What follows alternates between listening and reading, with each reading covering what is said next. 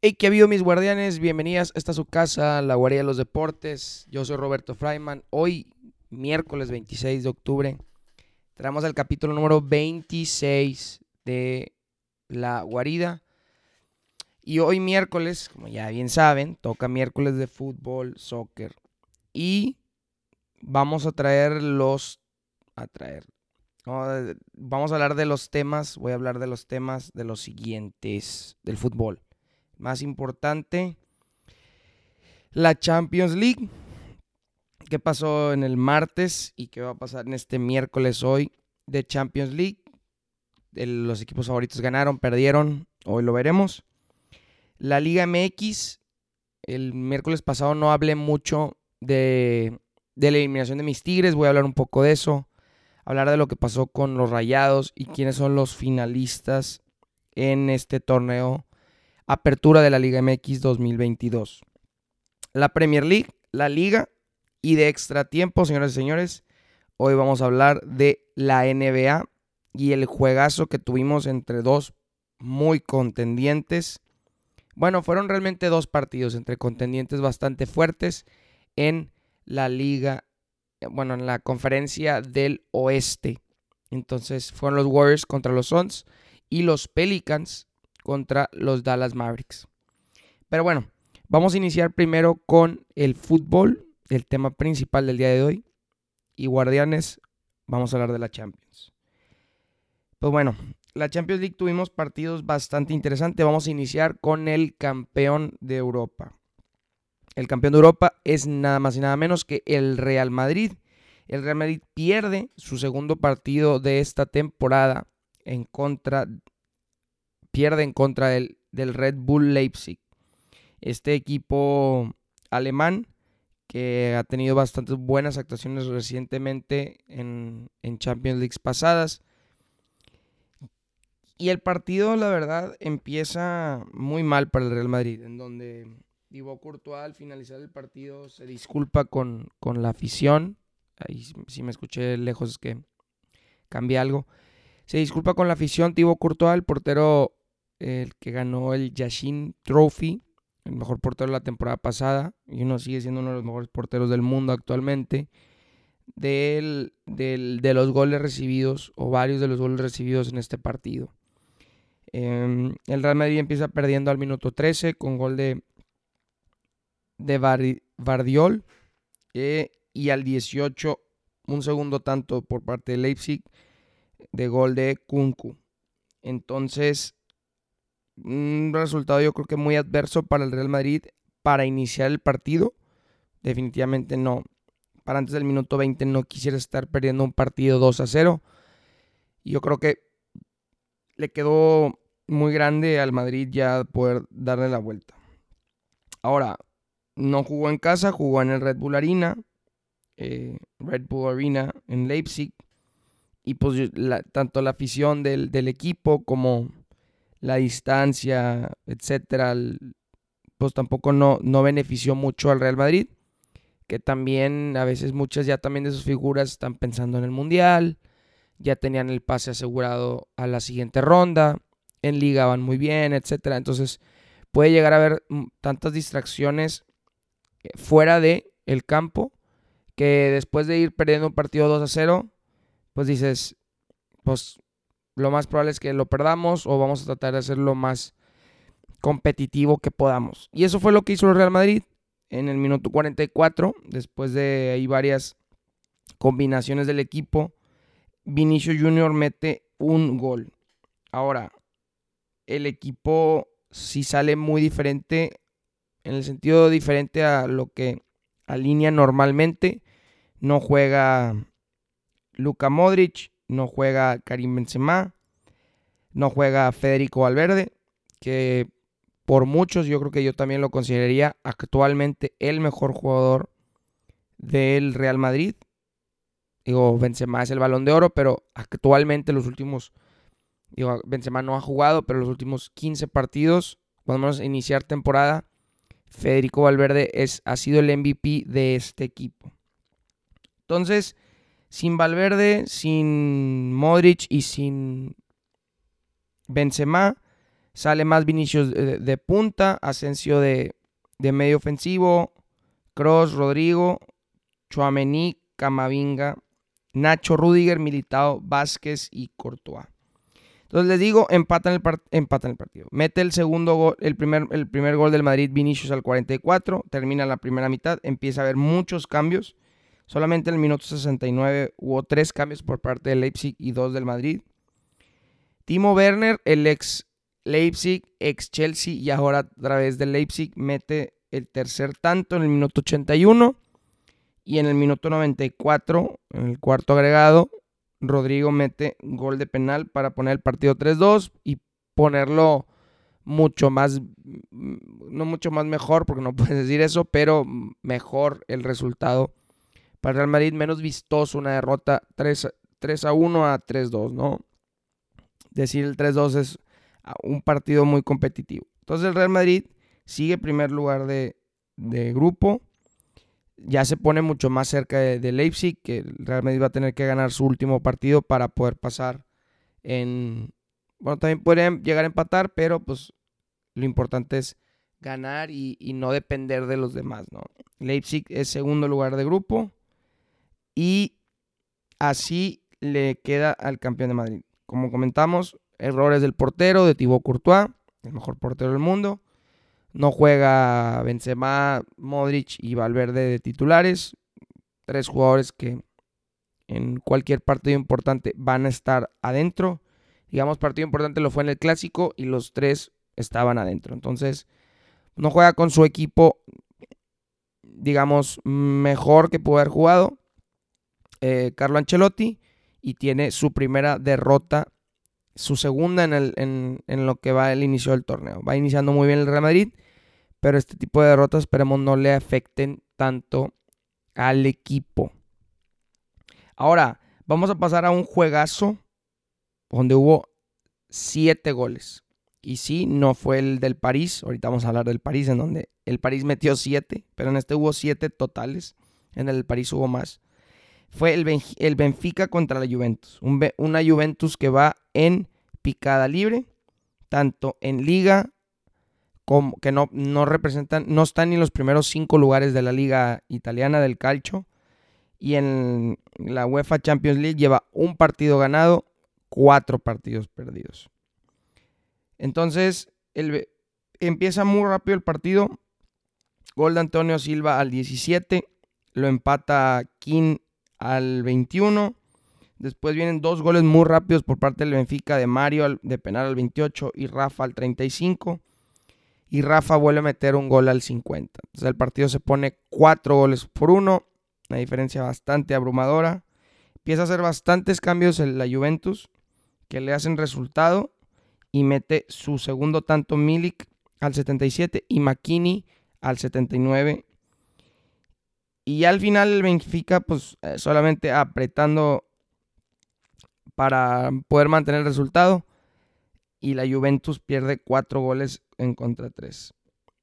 Desde la, desde la llegada de Cristiano en el 2000, que fue 2018-2019, no que el equipo venga jugando peor, pero se empezó, se empezó a hacer muy viejo con, digo, cuando ya estaba Chiellini, Bonucci, eh, llegó a estar Danilo también, el medio campo Ah, digo, un tiempo estuvo Vidal. Se empezó a poner viejo. También con Cristiano. No. Los las refuerzos que tuvo con Delict. Eh, Arthur, etcétera. No, no le funcionaron. No le han funcionado a Máximo Allegri tampoco. Las. Los recambios que ha traído. Y es un equipo que después de dominar el calcho, este, llegar a dos finales de Champions 2015-2017, está muy lejos de ese nivel. Está muy lejos de ese nivel. Yo creo que sí le va a venir bien a, la Juventus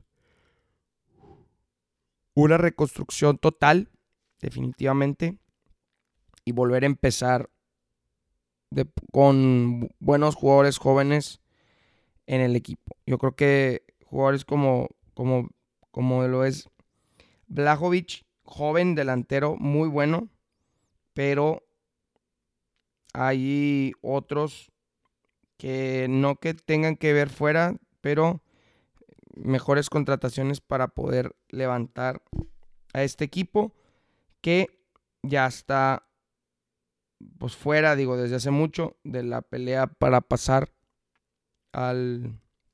Digo, se hubiera puesto muy interesante si ganaba, porque se hubiera puesto a seis puntos y, el, y el Benfica hubiera tenido ocho, pero como hubiera estado complicado, ¿no? Dependían de que le ganaran al PSG y el Benfica no le ganara al Maccabi, entonces complicado también.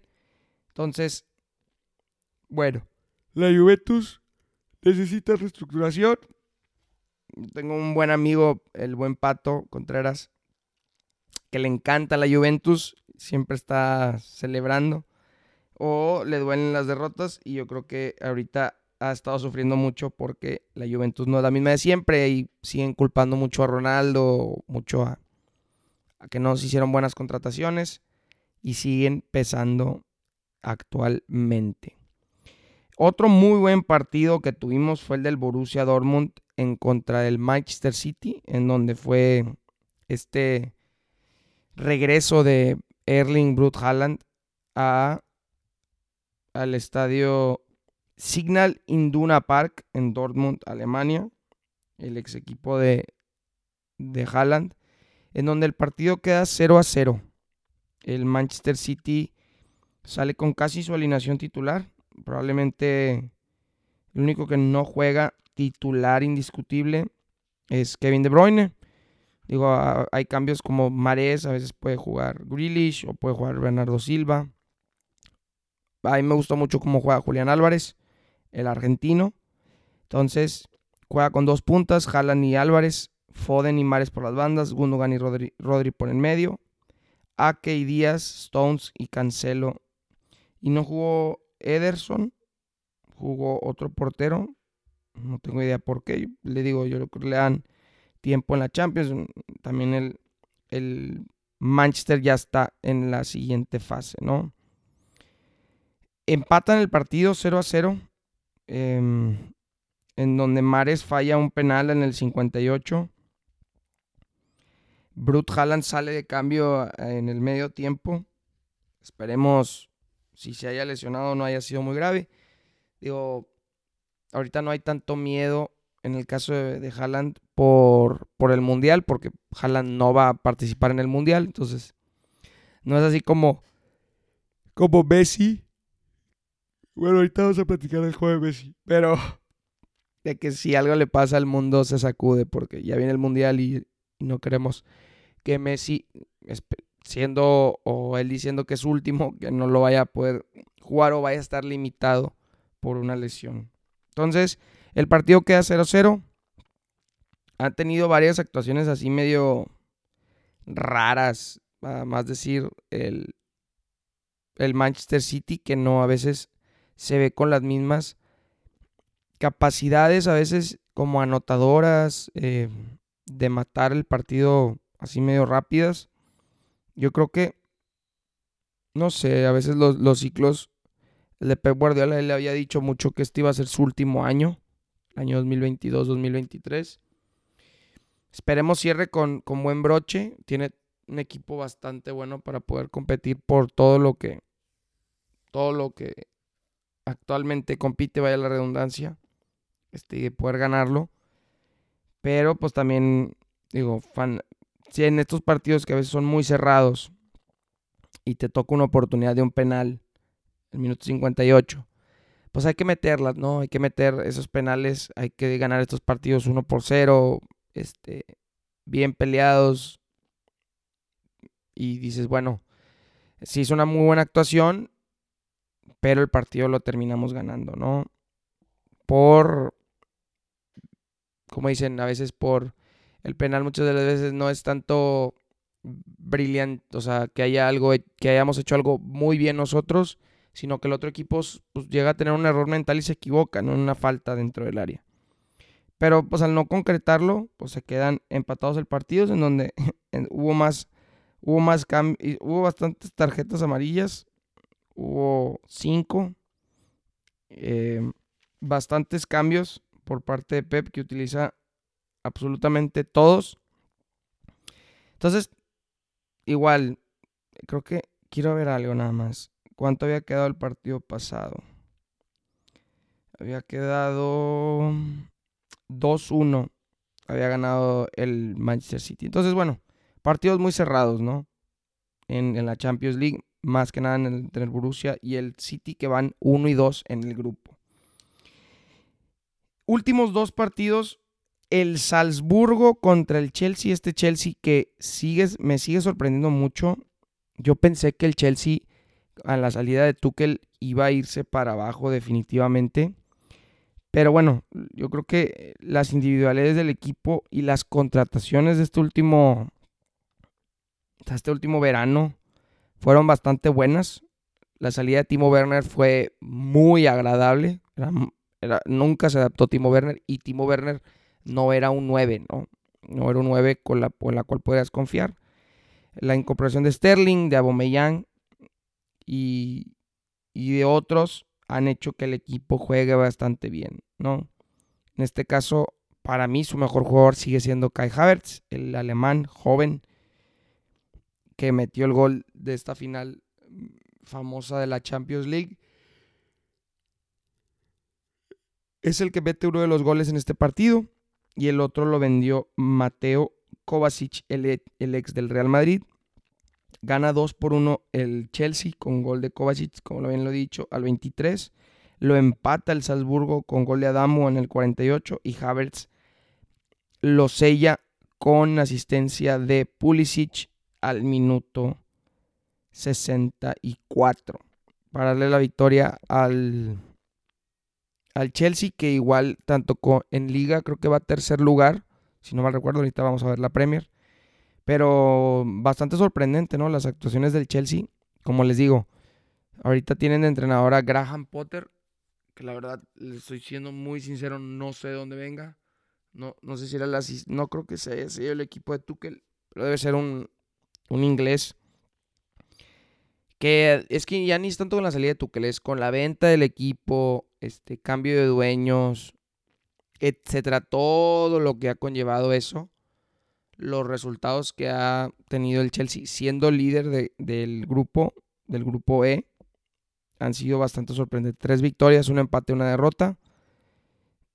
Bastante sorprendente de, por parte del Chelsea que ya, se, ya pone un pie adentro de la fase de grupos. Ya, ya lo aseguró.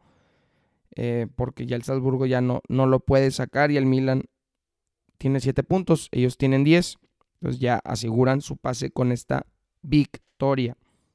Entonces, y el último partido, y no para dejar el uno menos importante para el final, yo creo que dejamos el más importante en donde tuvimos más, más actuaciones en el caso de goles y todo lo que eso conlleva, fue el partido de el PSG. El PSG en donde ahora sí, como dicen, el tridente de Messi, Neymar y Mbappé hacen cuenta los tres.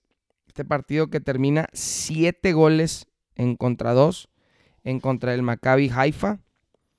En lo jugaron en, no mal estoy, lo jugaron en el Parc de Prince, en casa, en donde el Paris Saint Germain tuvo 62% de posición de balón, 21 tiros, a, 21 tiros, 9 a portería y de esos 9 metieron 7.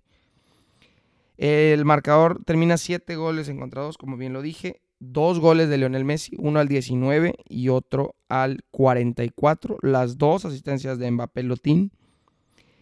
Mbappé mete un gol al 32 y otro al 64. Neymar mete otro con asistencia de Messi al 35.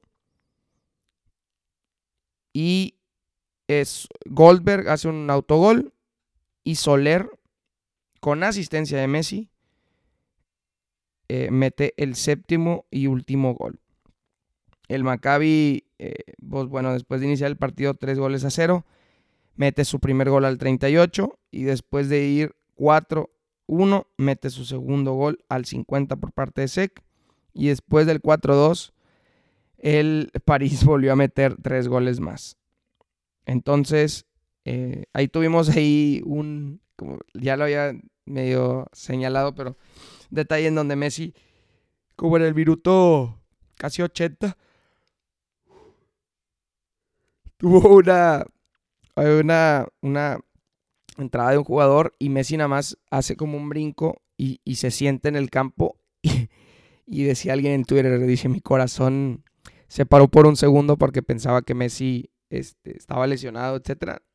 No había pasado nada, solamente se le habían sacado el botín, el, el tachón a Messi y se lo, se lo volvió a incorporar, ¿no?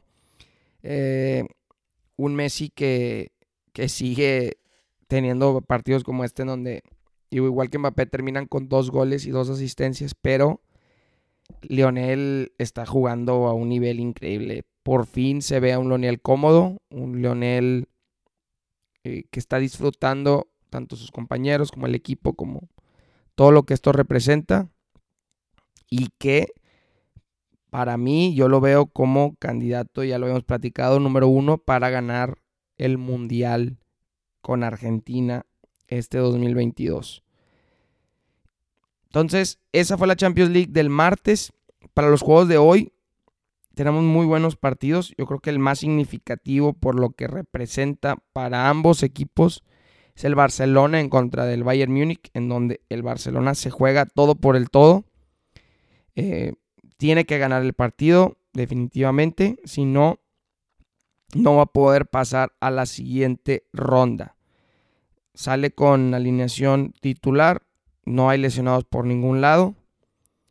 El Inter va contra el Victoria Plesen. Se espera una victoria rotunda por parte del Inter, pero Barcelona no puede depender de eso. Barcelona tiene que ganar su partido para después ganarle al Victoria Plesen y que esperar que el Bayern le gane al Inter en el, en el último partido de grupos.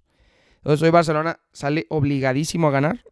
Muy complicado yo lo veo, pero si no mal recuerdo juegan en el Spotify Camp Nou, entonces van a tener la ayuda de su afición.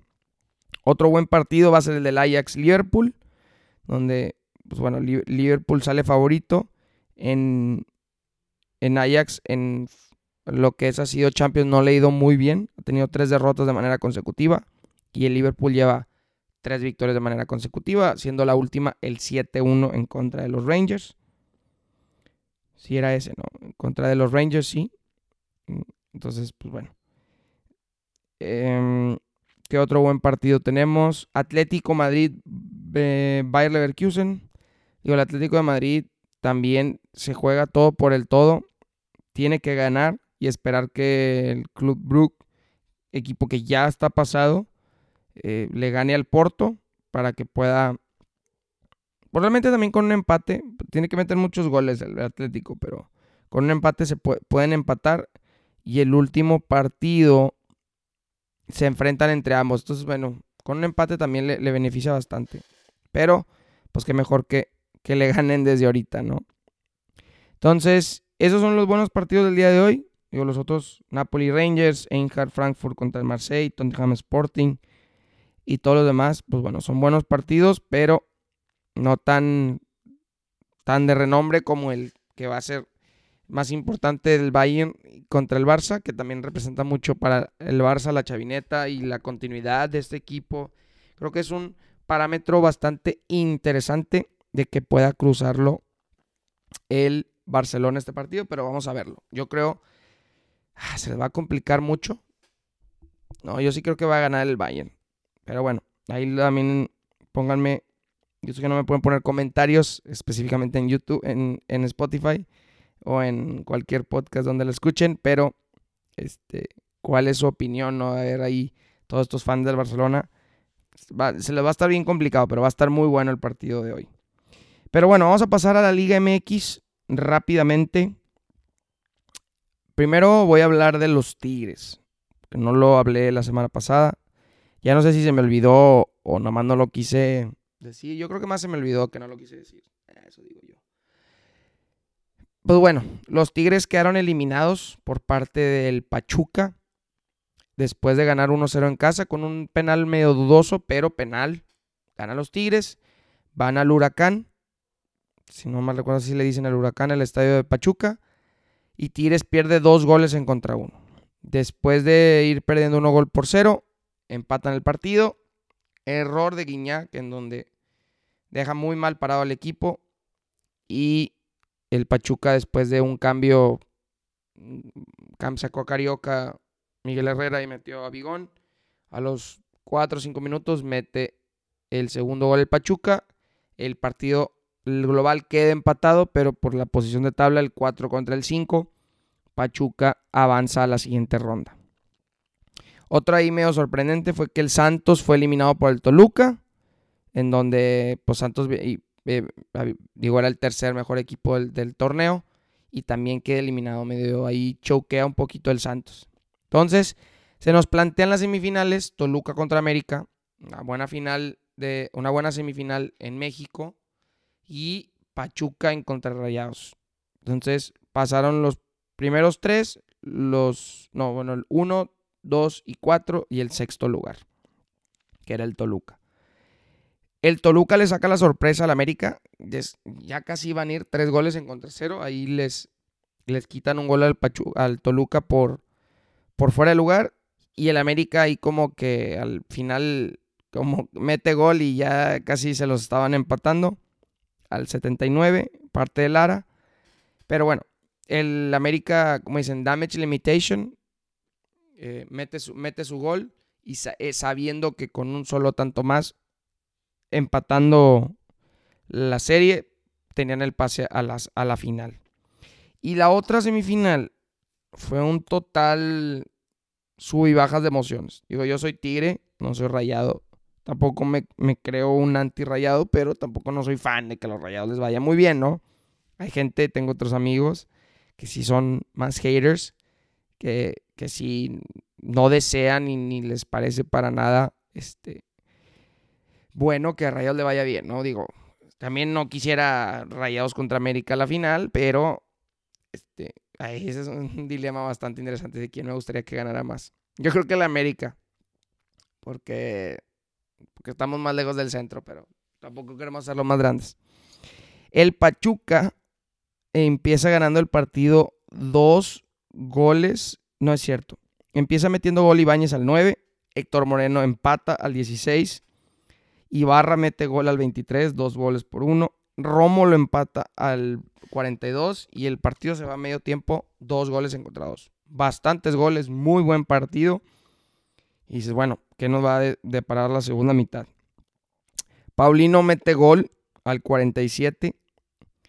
Eric García, Eric Aguirre, perdón, eh, del Monterrey el lateral, se, se va expulsado después de un error que comete metiendo los tacos por delante. Y este. Funes Mori falla un penal muy terrible al, 81, en donde tenía todo para empatar el partido. Falla el penal y en menos de 10 minutos al Monterrey le meten dos goles más. Primero un, un penal inexistente que se marca, que mete Nico Ibáñez al 86. Inexistente. Definitivamente el jugador hace un muy buen recorrido, muy buen recorrido. Pero ya cuando llega el defensa, digo, hasta se ve en la toma donde él, se tira antes de que lo empuje. Sí hay contacto, pero no es suficiente para marcar el penal. Y al final ya Monterrey medio desanimado y uno menos, le meten el quinto y último gol. La verdad es que cinco goles encontrados es una derrota bastante difícil. Digo, quitando los goles de ventaja, es como si fuera sido un 3-0, es bastante complicado, pero Monterrey creía en poder hacer la remontada. Más porque si metían tres goles de diferencia, pues pasaban por tabla, ¿no? Primero, ¿cómo termina la primera semifinal? El Toluca empata en contra el América, un gol por uno, y avanza 3-2 global. Empieza ganando el partido el Toluca con gol de Torres. Sendejas lo empata al 35 y desde el 35 América tiró toda la carne al asador, pero no le bastó para meter un tanto más. Necesitaban un gol más y no lo pudieron meter. El equipo, el mejor equipo del torneo, se desinfla al final. Después de ganar 12 partidos en esta temporada, el Toluca pasa a la final. Y en la otra semifinal, en donde Monterrey y muchos de sus aficionados esperaban poder dar la remontada con estos tres goles, pues no pasó absolutamente nada de eso. El equipo, pues sí, lo dio, dio, dio todo lo que pudo haber dado, pero no lo es suficiente. La primera mitad no hubo nada y en la segunda tampoco hubo nada y finalmente el Pachuca termina con ya un error al final, metiendo un penal a Viles Hurtado al minuto 5 agregado del final. Metiendo, acabando el partido un gol por cero. 6-2 avanza global. La verdad es que medio difícil ese resultado para Monterrey. Que después si lo comparas con cómo perdió Tigres, pues no hay punto de comparación. ¿no? O sea, digo, es el mismo equipo, es el Pachuca, pero uno eh, fue empate global. Cuando menos ganaste un partido Acá te ganaron los dos partidos y terminaste que te metieron seis goles. Entonces medio complicado para los Rayados que terminan también su torneo sin final y sin campeonato. Y la gran final, pues es, la verdad es que se juega hasta el día de mañana, jueves, la primera, la final de ida, Toluca contra el Pachuca. Se juega primero ahí en el Nemesio 10 a las 8 de la noche y va a cerrar en el huracán en Pachuca, Hidalgo, el domingo. Favoritos, yo creo que sale favorito el Pachuca, definitivamente. Tienen al mejor goleador de, México ahorita, que es Nico Ibáñez. Yo creo que el Pachuca, después de eliminar a los dos equipos regios, ha tenido el, el camino como más difícil por hacer y lo ha hecho, creo de manera muy interesante sale como favorito. Eh, yo creo que debería de estar ganando ese partido. Que en temporada regular el Pachuca le metió cuatro goles en contra uno al Toluca. Ahora, fue el 28 de agosto, fue hace mucho.